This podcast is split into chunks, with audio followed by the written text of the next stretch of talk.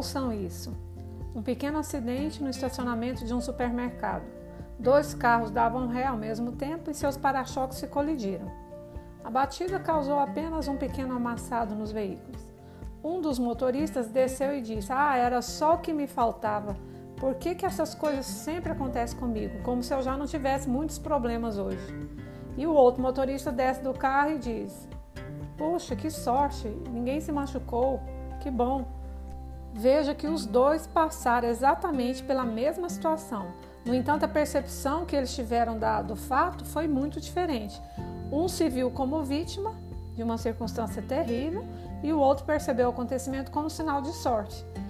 As reações deles têm tudo a ver com a diferença da maneira que cada um enxerga a vida. Você pode encarar acontecimentos da vida de muitas formas diferentes. Se você olhar para essa circunstância pensando que merecia algo melhor, é provável que acabe sentindo muita pena de si mesmo. Mas quase toda situação tem seu lado positivo. Nem sempre é fácil reenquadrar a maneira que você enxerga a vida. No entanto, para substituir pensamentos negativos por outros mais realistas, você pode usar as seguintes perguntas: Primeiro, de que forma eu posso enxergar a minha situação?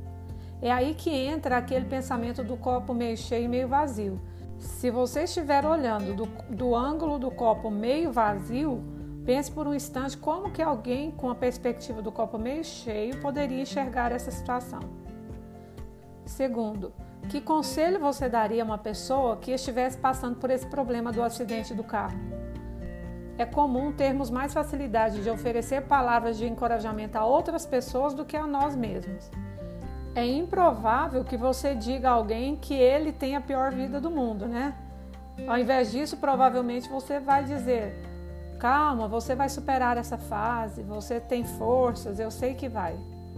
E agora vamos à terceira sugestão para você sair desse sistema de vitimismo. Quais são os indícios de que você será capaz de superar esse problema? Lembre-se dos problemas que você já passou e foi capaz de superar.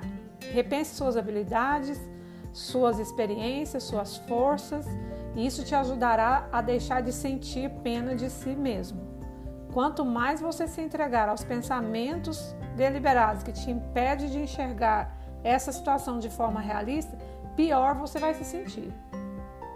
E então, se você quer tomar atitudes para tornar a sua vida um pouco mais feliz, você pode criar uma lista das coisas boas que também estão acontecendo ou já aconteceram na sua vida.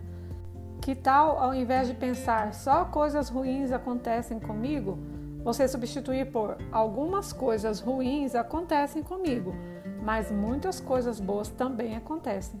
Isso significa que você está fazendo um esforço para encontrar uma forma mais positiva de enxergar a situação atual sem fugir da realidade.